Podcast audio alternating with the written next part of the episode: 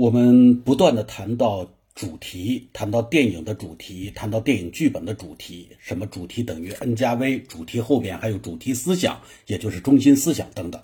那么就可能会产生一个新的问题。有的人问，我要写电影剧作，或者说我去观赏一部电影，这部电影或者这个电影剧作没有主题行不行？我们的回答是不行。说马上就反驳我了，说。怎么就不行呢？法国最著名的电影理论家安德烈·巴赞，他是这样认为的：电影艺术的本性是排斥人的任何主观意图的介入的。那么，他认为在电影的艺术形象和社会生活之间呢，只有一个无生命的工具性。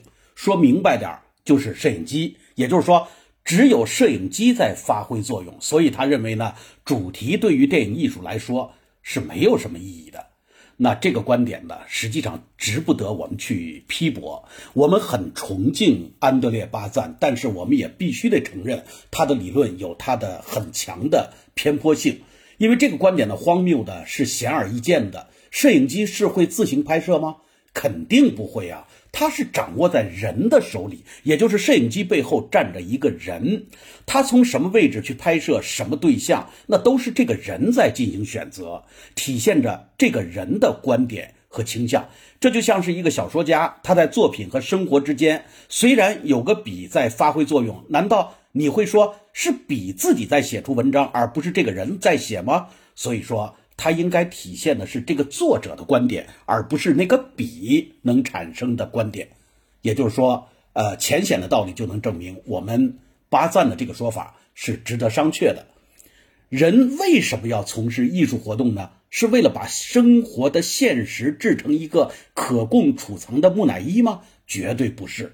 艺术创作活动的最高目的是为了通过对现实生活中具体形象的描写，来抒发我们作者的思想情感，并且以此打动观众，引起他们在感情上的共鸣，使他们在感情浪潮的推涌下，获得隐藏于艺术形象之中或者之外的生活启示。那么，艺术创作活动和非艺术创作活动的本质区别，不在于用不用形象思维。那我们说，生物标本和医学解剖图也是有形象的，但是你会把它当做一个艺术产品吗？不会。为什么？说白了，就是因为它们不具备传达生活感受的功能。所以说，艺术家去表现生活、传达生活感受的手段是形象，而表达生活感受，这才是艺术的根本目的。那么，电影在诞生之初。啊，并没有被人当做艺术，而是被人们视作杂耍。为什么呢？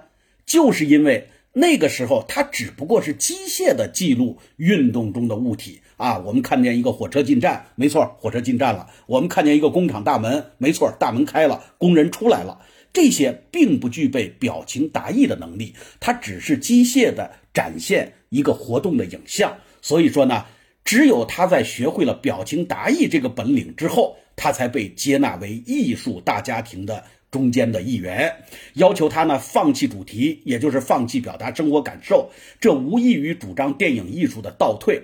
实际上是任何人也没有这种力量的。那么你一味的要坚持说，我就是不要主题，那我们只能说你的作品没人看，或者说看完之后大家会唾弃啊，是这样一个之间的关系。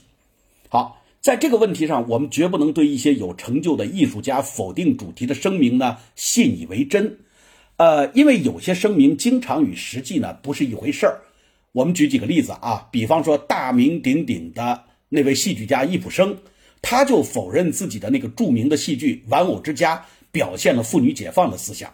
但是这种否认却否认不了这个剧作对全世界妇女解放所起到的巨大的作用。我们知道鲁迅先生不断的在写一篇文章，罗拉出走了吗？罗拉出走了以后怎么样？等等等等，不就是在体现这个思想吗？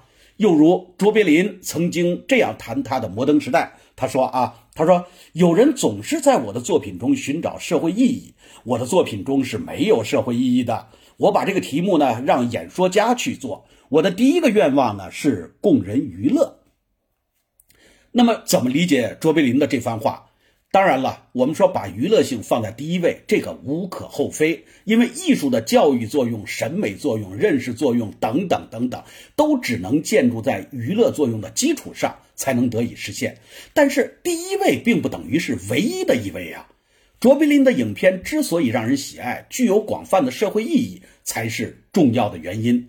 那么关键的问题不在于它能使我们发笑或者流泪，因为这一点连最庸俗浅薄的情节剧它也能办到啊。那么在法美国，在法国有很多的呃搞小品的，或者说很很多谐剧的影星，他们不也是在逗我们发笑呢？那为什么卓别林的《摩登时代》被我们久久难忘呢？恰恰就是因为他的思想性，他在对人生思考。也就是说，它的高明之处在于使我们在哭或笑之余，能够品味到一些什么东西，以及对人生思考一些什么东西。所以呢，卓别林又这么说了，他说：“我在这部影片啊，这部影片指的就是《摩登时代》。他说，我在这部影片中想要叙述的是每个人都关切的东西。我知道一个工厂那里边的工人，如果常常上厕所，就会被老板解雇了。”你们也知道一些类似的事情，因此你们不应该反对我在银幕上描写和嘲笑那些事情。那么他所说的每个人都关切的东西，不是社会意义又是什么呢？啊，他说我在摩登时代里想要叙述的是每个人都关切的东西。那这个关切的东西，当然就是我们一直在嘴里念叨的社会意义。总之，这个主题啊，是一个电影或者一个电影剧作的灵魂统帅，是组织和描写生活的总纲。那么，它从始至终呢，主导着全部的创作活动，没有一个明确统一的主导思想。任凭一个人对生活，你就是再熟悉，你的素材笔记写的就是再多，他们也只能像散兵游泳一样，组织不成一个剧本，也组织不成一个好的电影作品。因此，主题在很大程度上决定着你这个电影或者你这个剧本的价值。我们评判一个电影或者一个剧本的高低的时候，总不外乎是从这么几个方面。什么几个方面呢？艺术标准、思想标准这两个方面来衡量它。比方说啊，恩格斯评价这个剧作，他就是从两个方面来评价的。哪两个方面呢？他说，较大的思想深度和意识到的。历史内容，以及莎士比亚式的情节的生动性和丰富性的完美融合。我把这句话再念一遍啊。恩格斯呢，他怎么来评判剧作？要求剧作，他是从两个方面来要求的。哪两个方面呢？较大的思想深度和意识到的历史内容，以及莎士比亚式的情节的生动性和丰富性的完美融合。那么这句话呢，出自恩格斯的一篇文章。致菲迪南·拉萨尔，你要是想查这句话的出处的话，你可以看《马克思恩格斯全集》，人民出版社，呃，一九七二年版第二十九卷的第五百八十三页。好，我接着往下说啊。那么我们都知道，德国有一个著名的戏剧家叫席勒，席勒呢曾经写过一个《狂飙运动》里边著名的戏剧，叫《阴谋与爱情》。那么，恩格斯在评价席勒的这一部作品的时候，他说：“他说该剧的主要价值就在于它是德国第一部有政治倾向的戏剧。”列宁呢，在评价俄国的列夫·托尔斯泰的作品的时候，他也很重视他作品的思想倾向。他说：“作为俄国千百万农民在俄国资产阶级革命快到来的时候的思想和情绪的表现者，托尔斯泰是伟大的。”那么这句话呢，出自列宁的。列夫·托尔斯泰是俄国革命的镜子一篇文章，呃，你如果要查他的出处出处的话，他选自《列宁选集》，人民出版社一九六零年版的第二卷的第三百七十一页，你可以找到他的原文。呃，总之，主题我们已经说了很多遍了，主题也是非常重要的，啊，但是呢，我们也不否认有些作品是主题先行，有的作品呢是主题。成为了一种干巴巴的口号，所以说呢，我们也承认，我们也出了不少那种标语口号式的作品。但是呢，出现那这种毛病的原因啊，绝不在于说，那是不是就因为这部作品有主题，因此它才出现了这样的毛病呢？不是，不在于这些作品有主题，而是在于这个作品的主题的内涵与它的想表现的那个艺术形象的关系之间不太正确，才导致了这种。现象的产生。因此，我们不能因噎废食，不能因为出现了一些干巴巴的口号式的主题先行的作品，我们就否定作品应该有主题。